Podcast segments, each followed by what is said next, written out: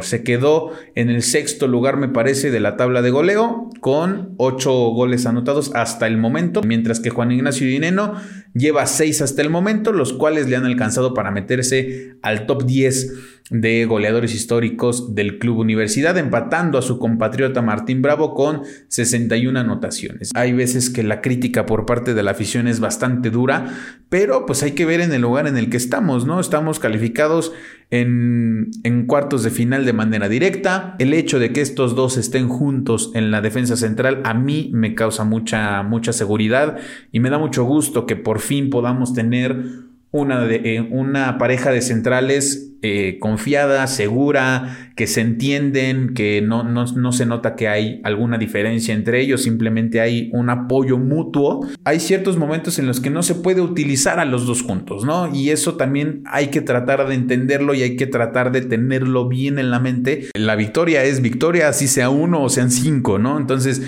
me parece que mientras Pumas logre concretar las jugadas que tiene, nos va a ir bien. La victoria es victoria, así sea uno o sean cinco, ¿no? Entonces, me parece que mientras Pumas logre concretar las jugadas que tiene, nos va a ir bien.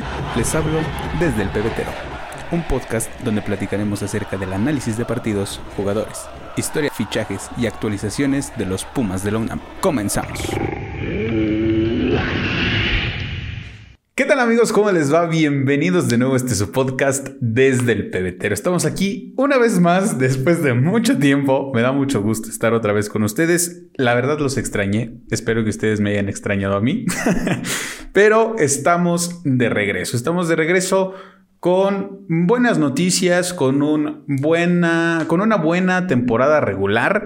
Y la verdad es que, pues, nosotros no nos veíamos ni nos escuchábamos desde aquel partido entre Pumas y Tigres, aquella jornada 6, donde nuestro equipo se impuso 2 a 1 a los de Nuevo León, casi tres meses sin, sin podcast, sin video, pero pues hemos tratado de estar ahí activos en las demás redes sociales, en, Facebook, Instagram, Twitter, TikTok, eh, que ya me aventé ahí a subir un poco más de contenido, especialmente de los, de los goles. Cuando, cuando, Pumas gana, de los goles, aunque Pumas pierde y meta gol, pues el, gol lo, subimos ahí a, TikTok. Y desde aquel partido Pumas ha sumado 7 victorias, un empate y 4 derrotas. Pumas ha dejado ir puntos importantes en estas, en estas cuatro, cuatro derrotas eh, contra León, que fue el, empate, y Monterrey y Necaxa, que fueron dos derrotas que pesaron y que, eh, pues ahorita ya haciendo un poco de retrospectiva, aunque todavía no termina el torneo para nuestro equipo, pues pudieron habernos dado esa, esa chance de haber terminado tal vez un poco más arriba, chance en segundo. A mí no me gusta la idea de que Pumas termine como super líder por aquello de las... Por, por cualquier duda, este, cualquier eh, maldición... Eh, sea cierta o no del primer lugar, del quinto lugar, etcétera. Entonces, me parece que Pumas pudo haber quedado tal vez en un segundo lugar también el, poderío que ha mostrado el América al, tener esta eh, diferencia de, puntos con respecto al segundo lugar que fue Monterrey. América hizo 40 puntos y Monterrey hizo 33. Entonces la diferencia sí, sí, fue, sí fue considerable, ¿no? 7 puntos por ahí, si las matemáticas no me fallan. 7 puntos de diferencia que es pues prácticamente una victoria y un, y un empate. Entonces me parece que por ahí Pumas pudo haber ganado el partido en contra de Monterrey, eh, que, Pumas lo pierde por ahí en, los, minutos de compensación, que hay el gol eh, solitario de, Monterrey y Necaxa, que pues ese partido lo, sufrimos bastante, pero ya, llega, ya llegaremos a eso, ¿no? Pumas ha tenido buenas actuaciones, como, como, ya lo mencioné, pero pues también hemos vivido partidos así sumamente eh, desesperantes, ya sea por el planteamiento y los cambios que en algunas ocasiones no se entienden. Eh, muchas veces eh, Antonio Mohamed lo ha, lo ha dicho, ¿no? El, el planteamiento que él ocupe para cada partido será considerado con base en el rival únicamente, tanto el planteamiento, refiriéndome específicamente a la alineación, a la formación, a un 4-4-2, 5-3, etcétera, etcétera, ¿no? y a los jugadores que alinee. Eh, específicamente me refiero a que, pues, en muchas ocasiones la afición hemos pedido y hemos suplicado que utilice a Juan Ignacio Dineno y a Gabriel Toro Fernández juntos desde el inicio. Eh, ha habido muy pocos partidos en los que se ha visto así y también ha habido muy pocos partidos en los que esto funciona, ¿no? Eh, entiendo este, este punto de, Antonio Mohamed que como, como ya lo dije lo ha repetido bastantes veces durante las conferencias de prensa, ya sea entre semana o las conferencias post partido. Creo que tiene cierto, cierto punto, cierta, cierta razón en esta, en esta declaración que él da, pero sí ha habido ocasiones, como ya lo mencioné, en las que pues hay veces en las que no se entiende el planteamiento, no se entiende la alineación, no se entiende por qué manda a ciertos jugadores cuando pues el, el, partido claramente te está dando estas señales de que necesita cierto, cierto punch, cierto cierto, eh, ¿cómo, decirlo? Como arriesgarte a ir hacia el ataque eh, y por el tema de eh, también lo arbitral, que, eso también nos ha permeado durante mucho tiempo, no solamente en este torneo, sino ya hemos tenido una seguidilla de torneos en los que el arbitraje contra Pumas ha sido una burla prácticamente, pero como yo también lo he dicho en redes sociales, no solamente se trata de los partidos contra Pumas.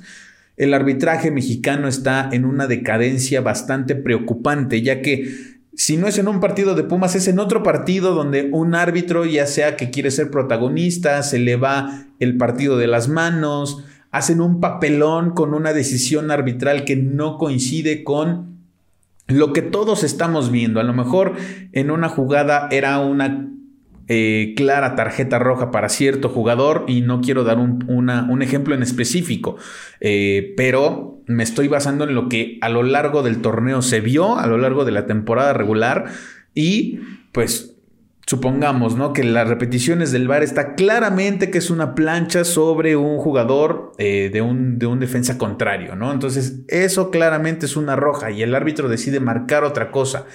Penales, eh, la tarjeta del chino, en, por poner un ejemplo en específico, en contra de Necaxa allá en Aguascalientes, ¿no? Es una jugada en donde el chino Huerta en primera le hacen falta a él, el jugador de Necaxa le hace falta al chino Huerta porque prácticamente se iba solo en un contragolpe después de un tiro de esquina o un tiro libre, si no me equivoco, de, a favor de Necaxa.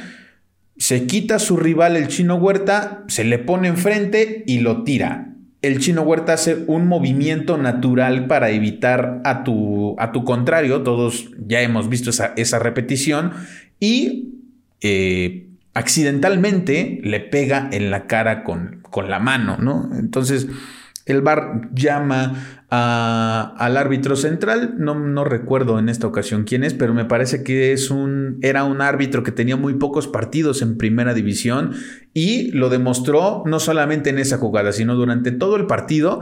Llegó un punto en el que estuvo a nada de que el partido se le saliera de las manos. Eh, si no es que se le salió de las manos en algún momento y, eh, y pues nada, no hemos vivido como ese, ese tipo de, partidos en donde a pesar de que Pumas esté jugando bien y esté teniendo llegadas, el hecho de que tengas al arbitraje en contra, pues sí te permea un poco en lo anímico para poder, eh, pues, tratar de, concretar ese tipo de jugadas peligrosas que puedas llegar a, a tener, ¿no? Durante, durante, el, durante el encuentro. Justamente hablando del, chino Huerta, se quedó por ahí en la pelea, ya sea por, eh, yo, se lo achaco más a, pues que se fue, digamos, expulsado dos veces. En esta ocasión por tarjeta roja en el partido contra Necaxa y después eh, por, por, una acumulación de, tarjetas.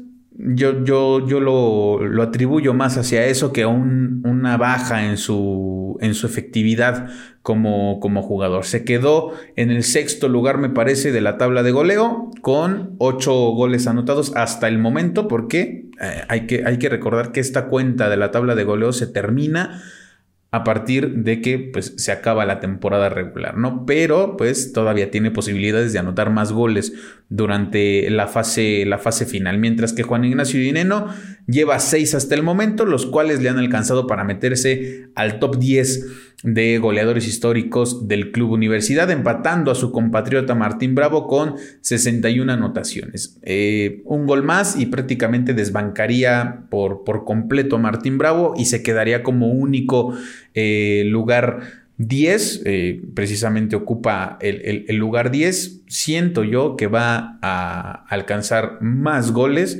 Eh, espero que tanto él como la directiva y el cuerpo técnico de Pumas quieran continuar eh, pues, su relación laboral en conjunto para el próximo torneo, pero pues eso ya lo, lo, veremos cuando termine el torneo, a ver hasta dónde llega Pumas. Ojalá que en próximos meses pues estemos hablando de un, de un título más para, para, para nuestro equipo. Pero pues me parece que, que, Juan Ignacio Dineno va por, buen camino. Ha, comido banca durante muchos, muchos encuentros desde, desde el inicio. Y pues el hecho de, de entrar como revulsivo, eh, siento que no le gusta, no se siente tan cómodo. Pero pues ahí va, ¿no? O sea, eh, este, este tipo de estrategias le han funcionado a Antonio Mohamed para mantenernos en cuarto lugar. Siento que también hay veces que la crítica por parte de la afición es bastante dura, pero pues hay que ver en el lugar en el que estamos, ¿no? Estamos calificados en, en cuartos de final de manera directa. Eh, no hubo necesidad de jugar el play-in, que es una nueva forma de repechaje que se va a jugar a partir de este partido y más adelante les voy a explicar de qué se trata. Ha sido la cuarta mejor defensiva, me parece que es que creo es la quinta mejor ofensiva. Entonces, a pesar de que en, el papel y al momento de, los partidos a nosotros como, como, afición no nos parezca, ya haciendo un análisis como a retrospectiva, pues ha sido un resultado bastante, bastante bueno, ¿no? Eh, como lo mencioné al principio, creo que Pumas pudo haber llegado como mínimo a segundo lugar por esos puntitos que se perdieron incluso al inicio del partido previo a la, a la Cup, por ahí el empate en contra de Mazatlán a cero goles y el empate en contra de, de Pachuca, el 1-1, me parece que esos dos partidos fueron eh, unos encuentros que se pudieron haber ganado de manera... Eh, un poco más fácil, por, por, decirlo de alguna forma, y pues son dos puntos que se te van, bueno, más bien cuatro puntos que se te van en esos dos partidos, que ahorita pues sí te ayudarían mucho a estar en una posición más arriba de la tabla, pero yo estoy conforme con el cuarto lugar, con los resultados que se han tenido, simplemente es parte de, lo que se vive durante el torneo, pero como, como lo repito, ¿no? Cuando haces ya un análisis con cabeza fría, ves los resultados, ves el, desempeño que ha tenido el equipo y ves el desempeño que ha tenido cada uno de los jugadores de manera individual, creo que Pumas ha ido hacia arriba en lugar de, ir hacia, hacia abajo, ¿no? Eh, me parece que ha sido un buen, una buena temporada regular y ojalá que Pumas pueda llegar mucho más lejos en esta, en esta fase final. Me parece que podemos hacer ciertas menciones honoríficas eh, en cuanto a, lo general. Eh, el equipo se ha visto bien, como ya, como ya lo dije. Además que quiero hacer un, episodio especial con algún invitado ah, para, para, hablar específicamente de esto, de cómo han visto los refuerzos. Si, si, no, si no mal recuerdan, pues en el partido en contra de Pachuca hablamos con parte del equipo de Juntos por la U y ahí hablamos específicamente un, rato de, de los refuerzos, pero pues en ese momento era demasiado temprano para hacer un análisis, ¿no?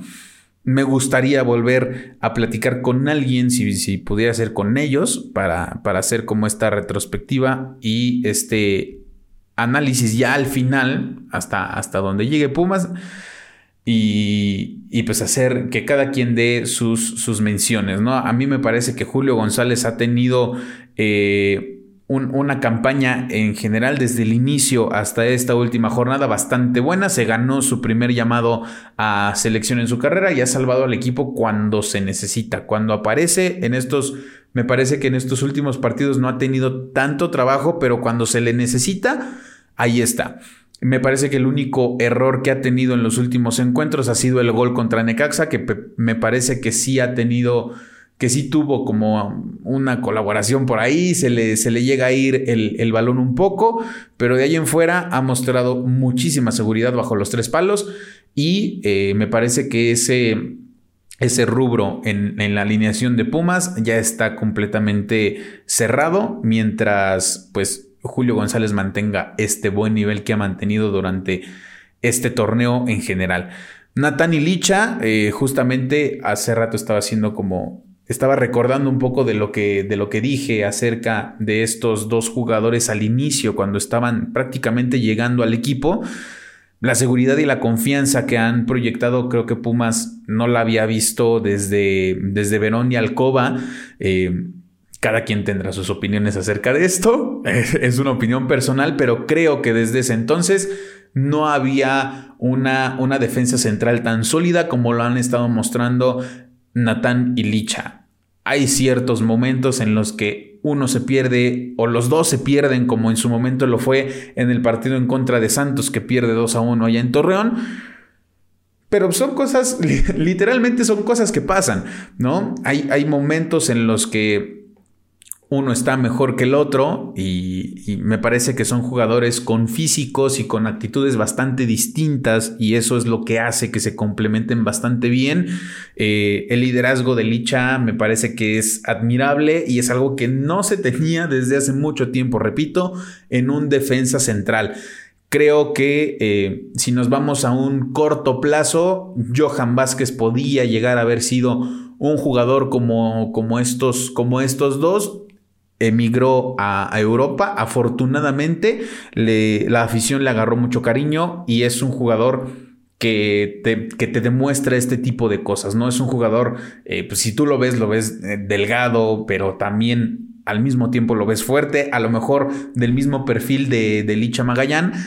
Pero, pues, el hecho de que estos dos estén juntos en la defensa central a mí me causa mucha, mucha seguridad y me da mucho gusto que por fin podamos tener una, de, eh, una pareja de centrales eh, confiada, segura, que se entienden, que no, no, se nota que hay alguna diferencia entre ellos, simplemente hay un apoyo mutuo en cuanto al, desarrollo del, partido, ¿no? Hay, hay, ocasiones en las que se intercambian de lado, eh, por lo regular Natán está por derecha y Licha por, por izquierda. Hay ocasiones y si la jugada lo amerita, pues se tienen que cambiar de lugar y no hay ningún problema con eso. De hecho, Magallán lo, lo decía, ¿no? Cuando todavía se tenía esta, esta duda si Mohamed iba a, definir una línea de cuatro o iba a utilizar una línea de cinco para agregar al Palermo Ortiz. Y él lo mencionaba, ¿no? Yo no tengo problema con jugar eh, como un tercer central. Eh, plantado ahí al centro del campo o eh, como tercer central pero del lado izquierdo porque ya he jugado esa posición o del lado derecho y que alguien más vaya del lado izquierdo, no tengo problema con eso y eso se ha notado a lo largo de, los partidos, ¿no? Eh, me parece que el liderazgo, el liderazgo de estos dos ha sido fundamental para tanto para los laterales, que eh, del lado derecho hemos tenido puro, puro canterano, ya sea Pablo Monroy, Pablo Benevendo o Jesús Rivas, y del lado izquierdo con, eh, pues ya sea Adrián Aldrete, que ya es un jugador con experiencia, o eh, con, con, Robert Ergas, en su momento también ha salido Pablo Benevendo como lateral por izquierda, Pablo Monroy como lateral por izquierda también. Entonces, me parece que si estos dos están bien y están enfocados y tienen ese liderazgo, para los demás dentro de la línea defensiva y también con los, con los demás jugadores, me parece que nos va a ir perfecto. Jesús Rivas, desde el partido en contra de Necaxa, ha tenido minutos y lo ha hecho bastante bien. Eh, le tocó ser el que suplió a Pablo Monroy cuando se fue a los Juegos eh, Panamericanos. regresó y estuvo listo para el partido pasado en contra de, de Chivas, pero me pareció una buena decisión de, Antonio Mohamed. En primera, respetar el hecho de que Jesús Rivas ha estado mostrando buenas cosas. Y en segunda, que Pablo Monroy regresó con cierta carga muscular de, los Juegos Panamericanos. Eh, no era algo de gravedad, eh, incluso entró de cambio para este partido, pero me, parece, me pareció una buena decisión hacer esto, ¿no? Que Jesús Rivas haya empezado el partido y ya después que Pablo Monroy tuviera algunos minutos para volver como a aclimatarse, digamos, entre comillas, a la, a la, cancha del Olímpico Universitario y seguramente a partir de, la, de los cuartos de final Pablo Monroy volverá a la titularidad sin ningún problema, pero pues ya tenemos esa certeza de que si, si en algún momento le vuelve a tocar a, a Jesús Rivas rifarse en esa posición, pues lo va a hacer de buena manera, ¿no? Y por último, el Toro Fernández, que lleva cinco goles en el torneo y una asistencia. Me, parece que su trabajo ha ido más allá que, anotar goles, ¿no? Eh, se sabe votar a recibir el balón, a repartir el juego o desahogar el, balón hacia las bandas. Eso es algo que eh, lo mencionó Brian Sales, eh, Análisis Puma, en, algún momento en uno de sus videos, en, en redes sociales también lo ha manifestado. Son jugadores bastante diferentes, a pesar de que la afición lo pidamos eh, que jueguen juntos Juan Ignacio Dineno y el Toro Fernández. Son jugadores completamente diferentes. A, Juan Ignacio Dineno le pones un centro y es seguro que te lo va a rematar y que te lo va a convertir en gol.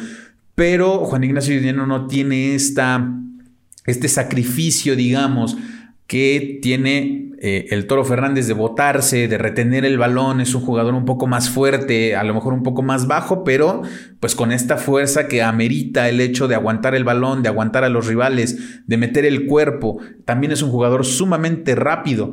Eh, son eh, los dos jugadores me gustan, me gusta su forma de juego, pero también hay que saber diferenciar esto, ¿no? Que, que sus cualidades son distintas y que hay ciertos momentos, como lo mencioné al principio, como lo ha dicho Mohamed, pues hay ciertos momentos en los que no se puede utilizar a los dos juntos, ¿no? Y eso también hay que tratar de entenderlo y hay que tratar de tenerlo bien en la mente para, eh, pues, poder terminar de entender esta, esta, situación. Yo creo que el Toro lo ha, hecho, lo ha hecho bastante bien, pudo anotar su primer gol con Pumas en la, en la League's Cup y pues a partir de ahí en el regreso de la Apertura 2023 como lo menciono, ha anotado cinco goles, me parece que es una buena cuota.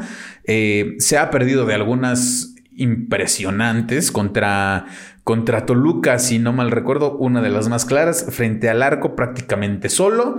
Simplemente tenía que chocar el balón y darle esa, esa dirección hacia el arco. Ya estaba prácticamente adentro el, el balón y termina volándolo, ¿no? Entonces, me parece que poco a poco va mejorando un poco la, contundencia para Pumas. Ojalá que para esta ocasión y para esta fase final sigamos con estos buenos resultados. A mí, eh, pues los últimos eh, partidos han sido de eh, marcadores grandes, marcadores, digamos, abultados. Pero si se gana por la mínima, como lo hicieron en contra de, de Chivas, pues la victoria es victoria, así sea uno o sean cinco, ¿no? Entonces, me parece que mientras Pumas logre concretar las jugadas que tiene, nos va a ir bien. Los últimos partidos de Pumas fueron en el Olímpico Universitario contra Atlas, último partido de la temporada regular a mediodía, donde lo ganan 3 a 0 con goles de Juan Ignacio Dineno, Chino Huerta y el Tuti del Prete que vuelve a anotar, por fin vuelve a anotar el Tuti del Prete. No lo hacía desde el empate que mencioné hace rato en contra de Pachuca, uno por uno. Y el último partido de Pumas fue... Eh, y el último partido, el de la jornada 17, fue una noche mágica de Cebú eh, frente a las Chivas el sábado pasado, eh, que venía de una situación por ahí complicada con el castigo de Alexis Vega, del Chicote Calderón y de este jovencito Martínez, no me acuerdo de su nombre. Pero pues toda esta polémica que se armó de que si se iban del equipo, si se quedaban, al final se quedaron, los perdonaron, según no iban a jugar en lo que restaba del torneo, pues pero al final, pues los tres ya han tenido minutos eh, con Chivas, ¿no? En este partido ambos se jugaban únicamente la posición, eh, ninguno de los dos ya tenía riesgo de, de salir de la zona de clasificación directa. Se jugaba en la cuarta posición y el hecho de recibir los cuartos de final en casa, recibir la vuelta en casa.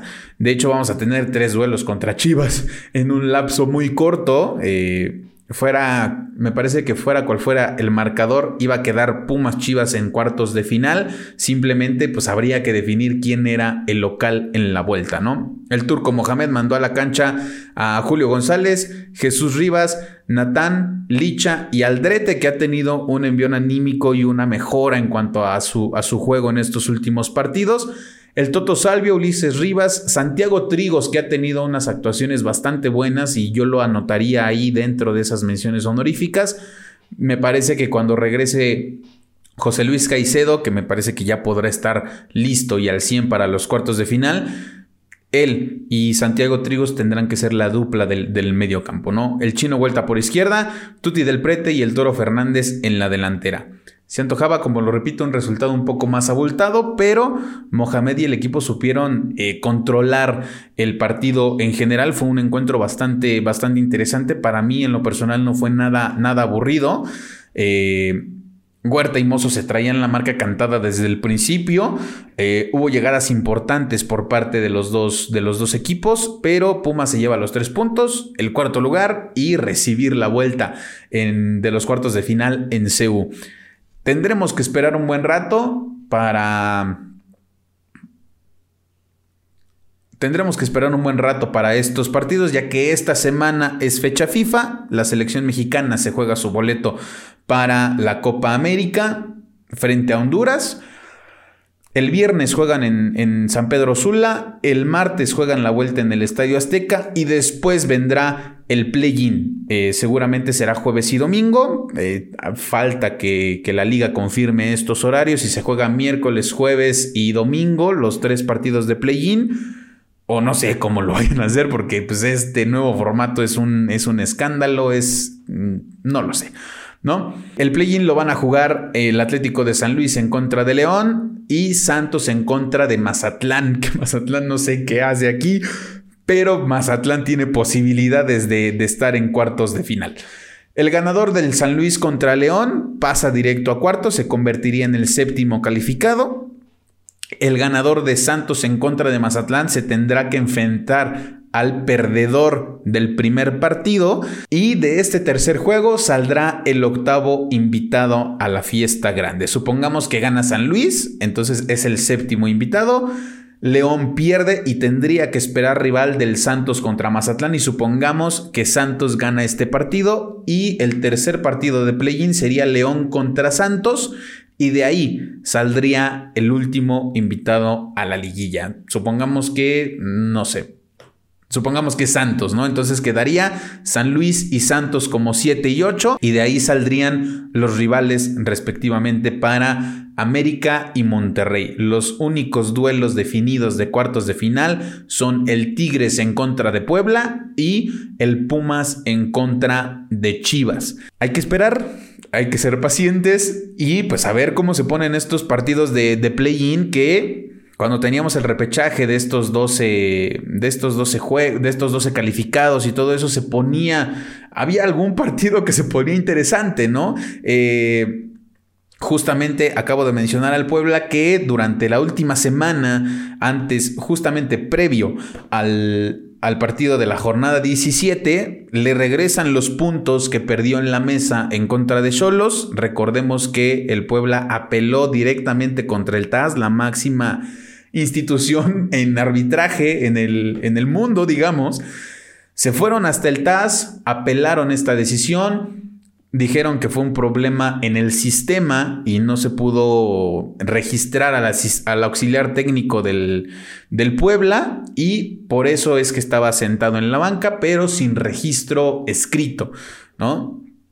El TAS lo investiga, hubo un momento en el que la federación acepta este error de, del sistema justamente cuando eh, viene esta eh, suspensión de un jugador de Mazatlán, si no mal recuerdo, por acumulación de tarjetas. Y ahí es donde el Puebla se agarra, dice que fue un error en el sistema, el TAS lo investiga, el TAS lo corrobora y el TAS le regresa los tres puntos al Puebla y le daba esta posibilidad de meterse incluso a liguilla directa.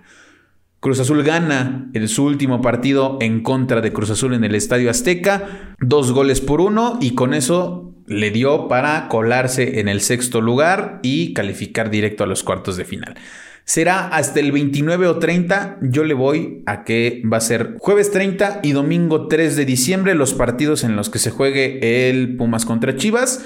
Eh, primero, como, como, ya lo mencioné, el jueves se jugaría el, el, partido en el, estadio, en el estadio Akron y la vuelta seguramente será el domingo por la tarde en el Estadio Olímpico Universitario.